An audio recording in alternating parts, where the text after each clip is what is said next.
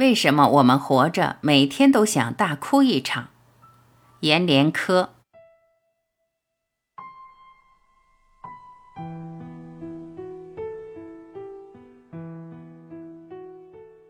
一九八九年九月一日，我来北京上学。有一天，不知道为什么，突然就想去天安门看看。下午，我从地铁出来，站在纪念碑下面看。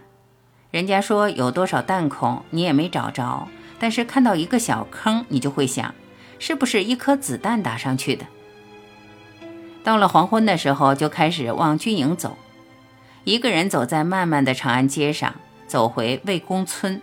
那种孤独感，那种渺小感，那种寂寞感，让你觉得一个人面对着这个世界，面对着这个社会，真是卑微脆弱到像是一滴水。这时候，人的内心受到了伤害。我在部队二十六年，我能体会到这个。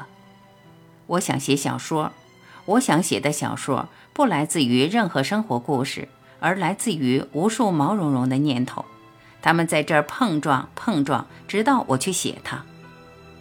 我开始拼命讲故事，讲故事，因为忽然意识到一个人的渺小，只能加重个人奋斗的努力。整个1980年代，我是相当混沌的人。我在部队里，对于北京、上海发生的那些事情，星星美展啊，哲学热啊，通通不知道。那个时候，莫言已经写了《红高粱》和《透明的红萝卜》，文坛其实已经西风东渐了。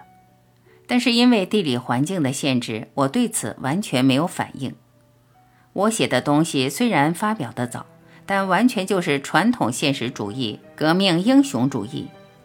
到了北京之后，你才知道，不管莫言还是刘震云，他们写的不见得比你早，但确实写的比你好。你局限在部队那个圈子，每天写的就是军营那点烂事儿，无非就是红与黑。原来你在河南开封，你在河南商丘，跟你在北京对于文化的理解完全就不是一回事儿。一九九一年，我毕业分配下到济南军区创作室，在郑州安家。刚刚回去，有天早上一起床，腿一发软，不会走路了。怎么都用不上力气，一走路就疼。后来知道是腰椎间盘突出，就开始看病，折腾了很长时间，完全不能下床，吃饭都要老婆端到床边。那是我创作最旺盛的时候，但隐隐的一种不被批评界所接受的遗憾已经留在心里了。我是军艺第三届作家班最有名的一个，写作力和转载率都非常高。但是批评家不太热衷，不像莫言、刘震云他们的状态。尤其写作又是沿着那条老路子，新小说也一直没读进去。我躺在一个小房子里没事儿干，每天不能下床就看小说，把自己看掉泪。我这个人过分脆弱又过分固执，我对权力的崇拜，甚至对村长都崇拜，导致我对权力的恐惧。我躺在病床上，对死亡也有无限的恐惧。我自己家里从小姐姐身体就不好，父亲也走得早，都是因为疾病。我极其怕死，直到今天我都无法战胜这个，迈不过这个门槛儿。有病就治病，这其实是很正常的。但我躺在床上不停地掉泪，极其伤感。伤感就看书，把卡夫卡和拉美小说全看了。从这个时候起，视野发生了变化。所谓的二十世纪文学，从这时候才真正看进去。所谓的有自己，也是从这时候开始。我的文学自觉来自于一九九一年疾病和阅读的联系，以及阅读对我的启发。这时候，你的小说一下子从某一种现实生活走进了某一种生命。这之后，我就写了《黄金洞》和《年月日》。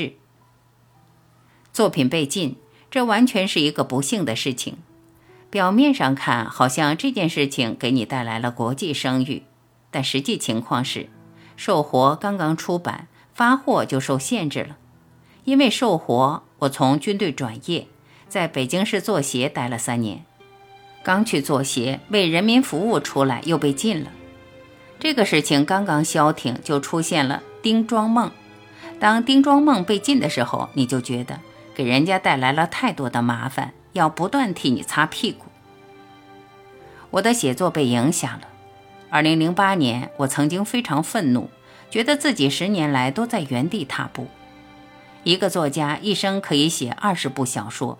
但最适合你写的也就是三四个，《丁庄梦》是最适合我写的，正是想象力最好的时候。但是因为希望出版，妥协了。现在看，《丁庄梦》只是人物更接地气、更活灵活现，如此而已。接下来的《风雅颂》前后改了五六稿，换了七八个出版社，但也没有超越。那是我的心灵自传。但是自己并没有把一个作家的内心真正放进去，对这个小说，我心里非常不满意，觉得自己的创造能力又收缩了很多。我一度觉得自己是不是已经写到头了？到了四书，我突然觉得我已经五十岁了，无论以前写的好不好，我不能原地踏步，我要把我全部的写作能量释放出来，看看我到底能写成什么样。我把出版不出版这件事情放下了，我就是要写四书这个小说，我就要这样写。我写成这样，你爱怎么着怎么着。这对我来说是一次自我解放。你发现，只有当你确立了自己的文学世界、文学观之后，才有可能写出四书这样的东西。正因为有了四书，你才会去写《炸裂志》这样的东西。这两个小说，我又朝前走了。上了一个小台阶。现在对我来说，写作的难度就在于，当你写了四书《炸裂志》之后，你如何摆脱这两部小说在你下一部小说中的影响？下一部小说写什么，我就要看看我能不能超越这两个小说，写出一个很大变化的小说来。我有三四个故事，但不知道去写哪一个。当然也没有找到合适的角度和方法。确实，你脑子里已经隐隐约约找到一点可以摆脱四书和炸裂志的东西来，很难，但至少你相信你的路还没有走到尽头，你还没有江郎才尽。世界上伟大的作家很多，我无法超越，但我不能不做这种努力。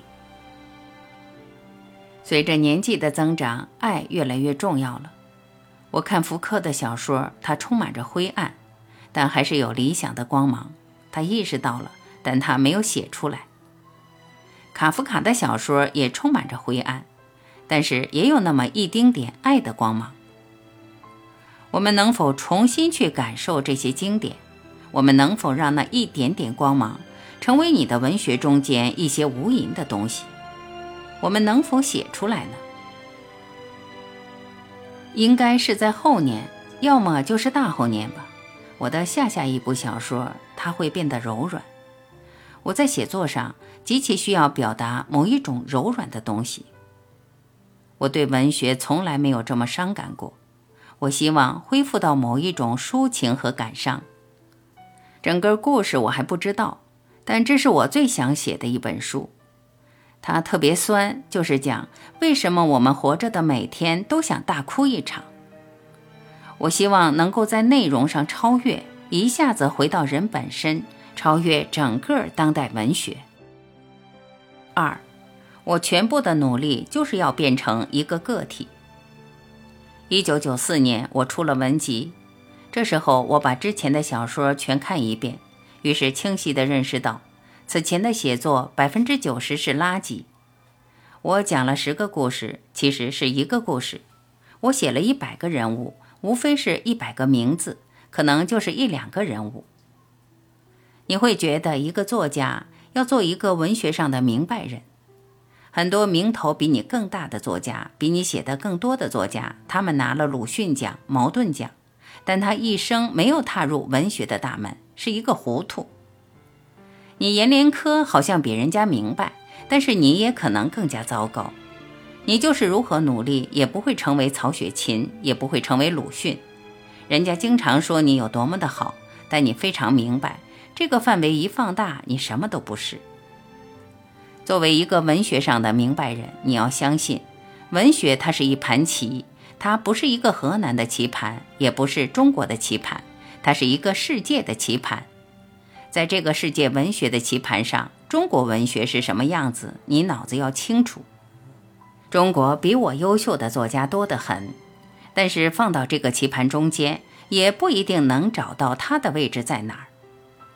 作为一个文学人，你要知道。自己在这个棋盘上是在哪个位置？你出了一个小说，可能只是从棋盘上的这个点挪到另外一个点。我自己在这个棋盘上的位置，这说出来是极不应该的，但至少有两点：第一，中国作家往上走，我们十九世纪、二十世纪都没有任何了不得；第二，全世界的文学都在下滑。不是我们不如二十世纪，是全世界都不行，都不行的时候，中国作家整体来说并不比别的作家差。你不能和十九世纪比，你不能和二十世纪比，但是可以跟整个今天中国作家乃至和全世界作家比。迄今为止，我没有任何的成就感。我不太明白为什么会有那么多人把寿活当终点，我也不明白。为什么那么多人说《日光流年》好？《日光流年》没有太大的想象力，只是文字好一点，对生死的考虑多一点。四书是十年中有长进的那一个。炸裂志是有很多问题，但是它有很大的创造力。这些作品在中国当代文学中可能都是比较罕见的。你知道，无数人在骂你，但你也知道。骂你的人也并不一定就比你好到哪里去，你非常知道你的写作还有空间。我还没有写出自己心目中的那一本小说，我的小说还没有把自己解剖开。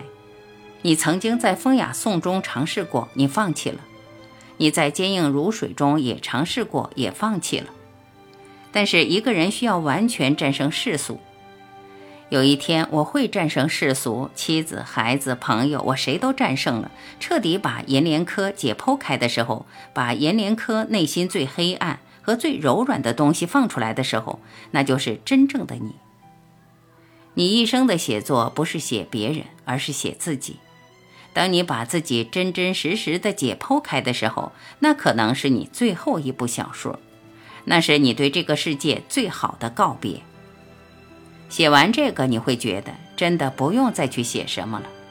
这个不是技巧，不是文字，而是我心理上的准备还没有完成。这两三个月，我一直在整理我在美国的演讲稿，其中有一篇讲到，恐惧与背叛会伴随着我，与我终生同行。我害怕你，我就逃离你，逃离本身就构成了一种背叛。可是要逃到哪里去？从一个驿站到另外一个驿站，你看不到未来。你非常清楚，人必须逃离和背叛，但你又不知道去哪儿。这构成小说的矛盾和张力，也是一个恐惧灰暗的东西。包括写作，你不知道你往哪里走，你只知道我不能这样走。包括你的人生，你不知道要达到什么目的，你只知道。不应该这样。